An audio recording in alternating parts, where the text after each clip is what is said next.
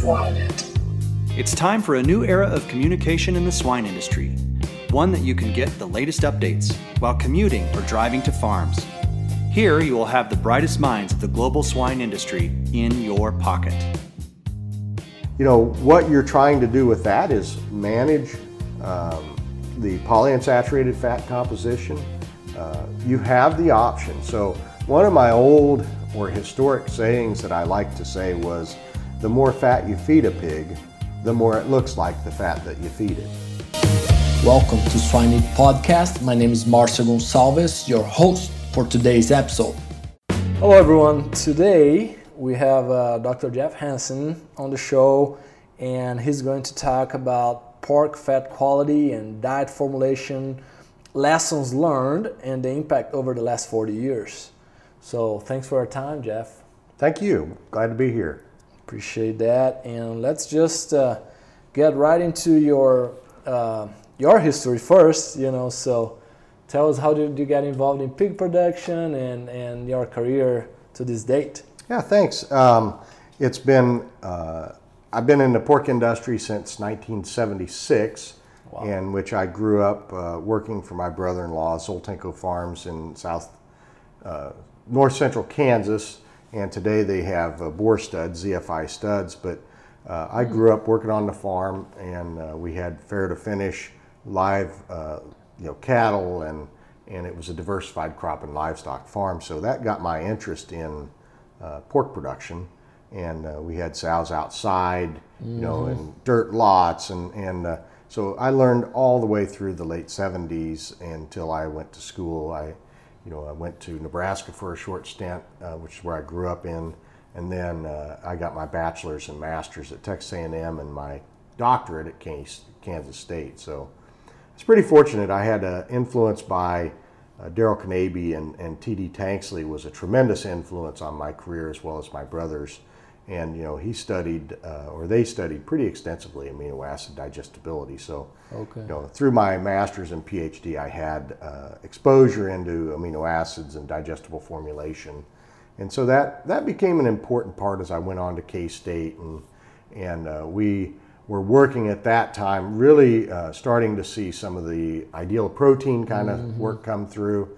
And so that influenced us as well uh, as we're coming through K State. A lot of the somatotropin work was being done, and mm-hmm. we started to incorporate that uh, information on ideal protein into how we formulated and uh, really advanced it fairly quickly there. From from uh, K State, you know, I went on to be a faculty member of NC State mm. Uh, for a couple years in extension and research and uh, ultimately had an opportunity to start at Murphy Farms in 95 and uh, as a nutritionist and, and uh, director of the research there.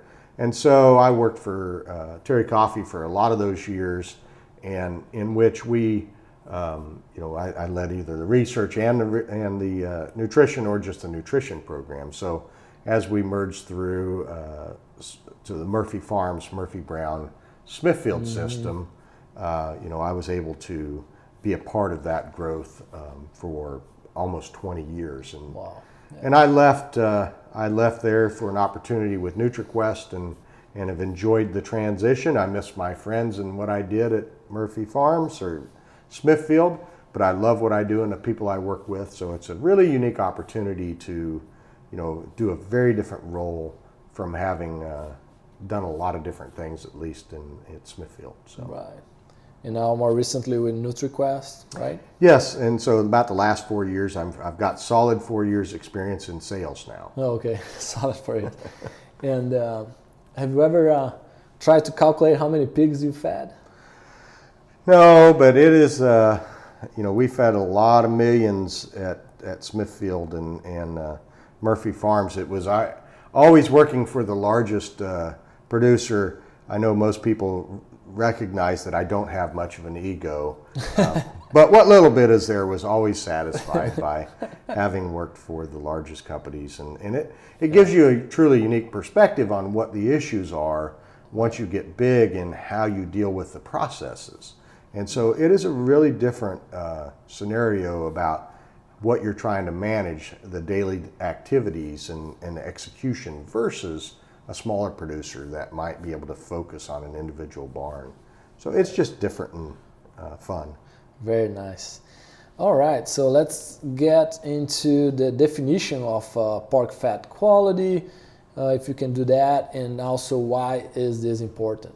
Yeah, so I, you know, I'm just so happy to be have the opportunity to talk about this topic. It's something that I've been very passionate about uh, for most of my career. Having started at uh, Murphy's, you know, we faced a really unique situation in the southeast where you know, we kept getting these pigs leaner, and then we got massive amounts of these very lean animals. You know, started getting a lot of Pietrain in, and and so you know what we found out was that pork fat quality and pork muscle quality weren't one and the same. Mm-hmm. So if we think of, uh, I think the best definition after talking to some friends about this is, you know, um, really thinking about the quantity and composition of the fat mm-hmm. that's in the carcass or in the pork product and as and how it relates to the future value of that product. So, as I look at pork fat quality, I consider things like bacon. Mm-hmm. Obviously, when we uh, in the East Coast had had thin bellies, that gives you a different problem than a thick belly, mm-hmm. um, and a different characteristic that the consumer may or may not find appealing. And so, uh, we did a lot of work, for example, with Mickey Latour at, uh, at Purdue when he was there. And, you know, we ultimately found, for example, fat cell fill mattered. You, okay. you had a lot of cells, but they weren't very well filled. Hmm. So that composition of what's in those cells, but also then, you know, uh, de novo synthesis is affected by the rate of growth. So you, you can see how the composition and quantity of that fat matters particularly in pork. So as we think about um, that, that compositional aspect, it may be measured in IV, iodine value. Uh, I always like doing a direct measure, uh, the chemical measure, so mm-hmm. I didn't have to worry about any prediction equation being mm-hmm. wrong. Mm-hmm. Uh, but you could look at things like melting point and other characteristics. Many people define it in a lot of different ways at different points in the carcass. What we know for sure is the composition of the fat matters, but the one that often can be missed, and especially in the Midwest, is perhaps the quantity of fat. Very thin bellies and very lean animals have led up to uh, problems that we addressed in the Southeast. Uh, certainly, that's, that's still an ongoing issue. So, um, that value, though, comes in things like bacon acceptability. Mm-hmm. I can tell you from experience, being the supplier of last resort is not where you want to be. So there's a basic threshold you have to meet when it comes to, let's say, meat quality, but fat quality as well in pork. Mm-hmm. The same would apply for beef. You can't have soft fat in beef mm. and have an acceptable product in the U.S. Um, your your hamburger will not. It'll grease out and, mm. and it'll just make a horrible product uh, from a consumer acceptance standpoint. So, as we look at defining uh, what that fat quality means, it comes down to how it affects economic value, and that can come in bacon, it can come in the star fat around ham, whether you're going to have ham slices that'll kind of grease out and, mm. and will look bad and affect consumer acceptance.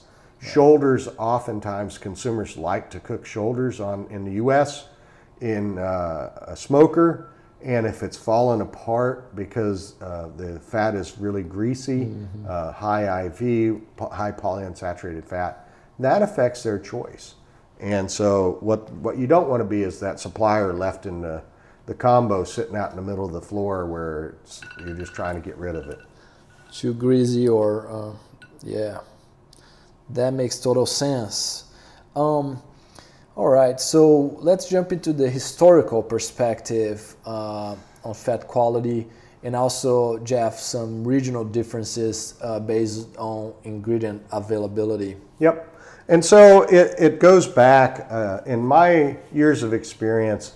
I, I'll, I remember Symbol being developed from the National Pork Producers Council and so forth, where in the 70s, you know, we started bringing in a lot of European breeds, increasing prolificacy, and that's really when we started to concentrate down. I know that I, I want to say uh, Murphy Farms, the first uh, farm that the sow farm that the Sands Company built, was called Sands Farm in 1976.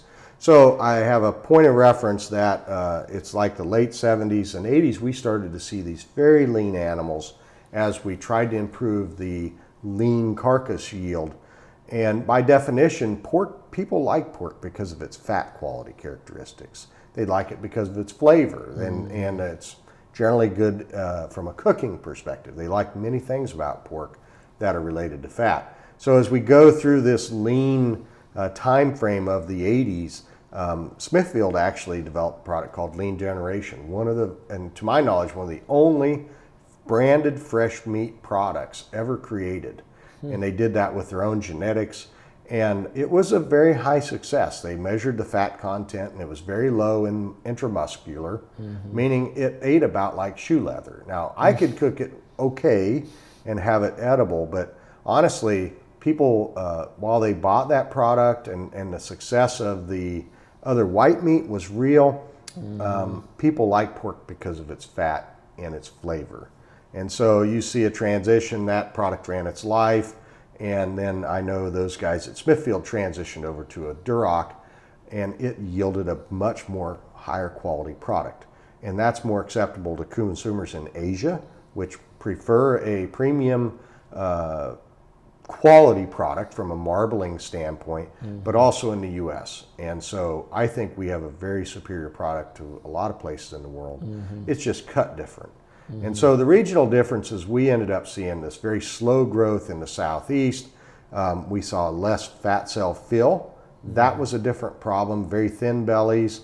You come out to the Midwest, and all of a sudden, we get the renewable fuel standard that mm. increases ethanol availability, and lots of oil was being left in those. Um, and so then polyunsaturated fat started to create a real problem in the Midwest. Mm-hmm. It was a different problem than the Southeast but it was a problem nonetheless. And so they, uh, they, they, were faced with a different set of circumstances. And then as the industry started to remove oil, you think of a five to seven cent per pound DDG versus a 25 cent or 30 cent a pound oil, mm-hmm. you were highly motivated to get the oil mm-hmm. out. So we do see that product reduced today. And, and uh, so that has been one of the blessings of. Mm-hmm uh, the ethanol industry taking some of the oil out is it decreased the amount of polyunsaturated fat that's out there causing a problem. Very good. Um, any thoughts on fat quality um, between the different countries in your experience? Yeah, so uh, we deal uh, quite a bit, and I've been to a number of customers in Canada. Canada has a unique problem in that they, you know, they have a small population, and they can certainly outproduce their population, much like the, U.S. can for uh, demand standpoint. And their price uh, competitiveness is less than what it would be in the U.S. Grain basis, or just the cost of housing and electricity and energy costs would be higher as it's cooler there longer. And so, you know, how they become more sustainable they've been targeting more of the premium markets. They have small grains, whether that's wheat or barley, less polyunsaturated fat. They have uh, targeted a higher quality product and, in fact, have displaced a number of the U.S. customers for mm-hmm. premium product into Japan. Japan. It was a more competitive product for them to produce. It commanded a premium, um, but that uh, that that's been a struggle. I see that in uh, Canada you look at Mexico, you see a lot more commodity pork being produced, and how they uh, cut that product is very different for the consumer in that region, mm-hmm. and whether that's an export product or not. Um, so there's there's very differences, uh, great differences in the product target in those countries. Brazil, Marcio, you know mm-hmm. that um, how the cuts are selected and prepared is very different in that country mm-hmm. to where you don't see as much value in bacon mm-hmm. uh, or a real premium high fat quality type product. Same would be true in Chile where I go. Um, Asia, you know, it depends on the market. Japan, it's a premium market. Mm-hmm. I think China is is uh, they're uh, they're they're going to be different, right? So um, it's unique. Korea and Japan, I think, are your true premium markets, and then the white white tablecloth markets in the U.S. for for some of that really high quality pork. Very good. Um, as you think about ways to manage the pork fat quality, um, what uh, what are the options there for a nutritionist uh, out there? Yeah, so the simplest idea I always come back to is, you know, it depends on uh, your situation, where you're at. Uh, certainly, managing growth rate, mm-hmm. de novo fat synthesis mm-hmm. is going to put down at most a monounsaturated fat, right? It's going to be a lot of saturated fat and, a, and some amount of a monounsaturated. You're not going to put down a, a polyunsaturated fat. So that largely is going to come from your diet, which means Okay, your diet is a significant source of consternation for the finished product, and you have to meet a basic threshold. Mm-hmm. So, if you're going to feed a lot of distiller's grains um, or vegetable oil, whether that's corn oil, and, and, let's say we're trying to get away from feeding animal mm-hmm. uh, products, um, that's a big piece. We see a lot of corn oil or soybean oil being fed, and you know what you're trying to do with that is manage um, the polyunsaturated fat composition, uh, you have the option. So, one of my old or historic sayings that I like to say was the more fat you feed a pig, the more it looks like the fat that you feed it. Mm-hmm. And so, that's a really simple yeah. kind of idea.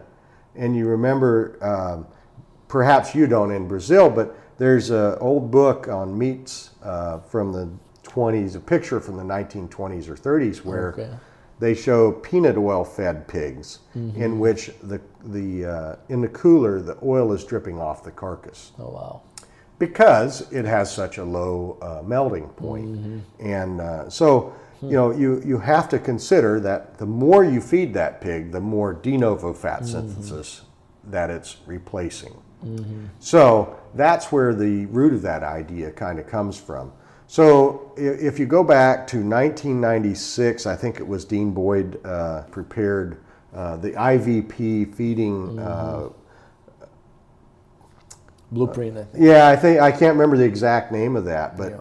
but it was Dean. Uh, we worked with Dean in those days and Gonzalo, and to kind of look at that and say, okay, that makes a lot of sense. IVP feeding um, you could understand that putting a lot of oil in would create a predictably worse carcass. And so, while it's not perfect, um, if uh, if you look, there's uh, maybe some of the K-State and Iowa State data recently says that you know using 18 twos right. is a better predictor. IVP does such a really good job mm-hmm. of predicting it relative to the diversity of products that exist out there. So if you take fish oil, the 18.2 equation won't predict its impact. Hmm. Fish oil with IVP would would, would be better. And IVP just is iodine value product, right? The, yes. The IV of the product, right? So it's the average, you know, the IV of the fat times the percent fat, and uh, so it gives you a scale, a scalarizer of the type and quantity of fat in that diet. So by definition, then you could figure out um, feeding wheat or mm-hmm or uh, sorghum or barley, which you would tend to see, you know, at least wheat and barley in the small grains in, in Canada, you would see less of these issues because you fed a diet lower in basically polyunsaturated fat. And as you go closer to uh, the U.S., where we have a lot of corn uh, products, we get, you know, whether that's uh, distillers grains or it could have been corn gluten feed, other byproducts of of uh, corn production, you know, would come in and hominy feed, just different things were available. But using a high starch product will generally result in a firmer carcass mm-hmm. because de novo synthesis is largely going to be only a monounsaturated or uh, a saturated product mm-hmm. or saturated fat. So as we think about that, um, you can use IVP but it doesn't mean that there's not value in feeding diets high in polyunsaturated fats. Mm-hmm. So it could be that if your packer, you know, is offering some penalty for uh, for IV carcass measurements, so mm-hmm. it's measuring your pork fat quality and assigns value to it. Um, DDGs might get cheap enough, and corn oil might get cheap mm-hmm. enough that you could still feed those and take that penalty Right. Um, the alternative is you can use there are technologies out there like uh, like the product we have called Lipinate, mm-hmm. which affects uh, de novo fat synthesis and, and uh, basically stops the monounsaturated. But but that product uh, works well. You can use as much DDGs as you want, save get that savings, and then use uh, this other product to recoup that back. We've seen customers uh, do that with, try to do it with tallow or palm oil, some of those harder fats. Uh, but again, where you run into the problem is the total amount of fat goes up mm-hmm. and you haven't probably replaced corn oil, mm-hmm. which is already 3.5%, right? Mm-hmm. Something like mm-hmm. that. Uh, so you get a lot of uh, polyunsaturated fat coming from your corn product. And as long as you're feeding that, you still have the risk of accumulating these polyunsaturated fats. Very good, very good. Now a little bit of a what do you call a fire round. So uh, barrel versus gilts, which one has higher uh, or firmer firmer uh, fat? Yeah, so barrows, which have, tend to have a little bit more back fat or total body fat, um, we've always found had about a two point higher IV mm-hmm. or two point lower IV than a gilt. Um, my apologies. Mm-hmm. Um, now, where where there's customers that are using immunocastration, mm-hmm. yeah, uh, you find less difference because the mm-hmm. gilts they can actually use. Uh, I, I, think there's people out there using that and getting a growth response from the mm-hmm. immunocastration mm-hmm. in the gilts, which now puts them you know, on par or worse than barrows okay. or boars in that case. Right. Okay. How about pelleting? So there's uh, pretty good evidence out there, I think, that pelleting uh, does increase IV. If I was pelleting, I would tell, of course, my supervisor that wasn't the case because I never wanted to give up the value. But I think, uh, you know, there's some work out there that says that it does. It's not that obvious to me could mm-hmm. really only be because you change digestibility okay. of that product. Mm-hmm. Very nice. And then, um, good. Anything else uh, in general on fat quality before we move to the three questions we ask every guest? No, I think, you know, the consumer preference, the, the idea that people have to remember is you have to meet a basic threshold. Mm-hmm. And then you go from just meeting that threshold to what is the most premium product. And you know, it, there is a value chain throughout that. Uh, it's generally not linear. So being being greater at it or better, you know, isn't necessarily better. The consumer right. just has a basic threshold, and then you get the very premium products. So you know, making sure that they meet that and and uh, take advantage of all the technologies that are out there. We see customers that won't use DDGs because of the risk mm-hmm. it might uh, impair mm-hmm. product quality. There is enough evidence out there. We can manage it very effectively to whatever outcome we want. And there are tools out there to do that. Very good. Is there a good uh, source of, um, well, I guess the NRC has some values for IVP or not? I don't recall now. Yeah, well, I think at a minimum, the fat uh, values you can mm-hmm. either use the calculated or uh, really any source out there. You can use the IV for the fat, mm-hmm. the base fat. Mm-hmm. So corn oil has got a, a certain IV, 125. Uh, soy oils maybe 130. So knowing those, you can calculate, calculate. the IVP uh, pretty well for any product. With the equations available. Yeah. Very good. All right, Jeff. So the three questions we ask every guest every episode: uh, What is your favorite swine-related resource, books, or, or whatever it is? Yeah. So I'd say I, I know uh, I've heard many of your other guys talk about this. Uh, Wayne Cast actually brought up one of my true favorites, which is the trop- raising the pig in tropical climates. Mm-hmm. Um, but Truthfully, my favorite is the ARC, the last published version mm-hmm. of the ARC in 1981. Wow. I think it was 81. Okay. Might have been 91. But it was still one of my favorite books because what it taught me was uh, how to determine factorial requirements mm-hmm. and how it can be successful. Mm-hmm. And looking at problems in a factorial way um, for whether it's building amino acid requirements or phosphorus and calcium. So Okay. In the ARC, I've seen the name, but uh, is, is Agricultural Research Council, so it's the European Euro-. NRC, if you will. Uh-huh. I think it was the last published year. I think I, I actually stole Terry Coffey's copy. Oh, okay. Good. Um, what is your favorite book unrelated to, to swine or being a book or a resource that you follow? Yeah, so for me, I think Good to Great and Built to Last are two of my favorite books. Uh, J- Jim Collins, from a business perspective, those are just two fantastic books I recommend for anybody uh, in, in our industry or any industry for that matter to read. But one of my most recent favorites is uh, we, we read this book called The Servant Okay. and uh, servant around servant leadership, and it is uh, it is a good lesson for anybody about how to lead people, and uh, Interesting. just a wonderful book. This is called The Servant. Servant. So, last question, Jeff. What separates successful swine professionals from those that are not, in your opinion? Yeah, so I, I listened, uh, actually, I listened pretty intently to Gonzalo Castro's answer, and, and he embodies uh, to me what drives success, and that's passion. Uh, passion and commitment, and that servant mentality.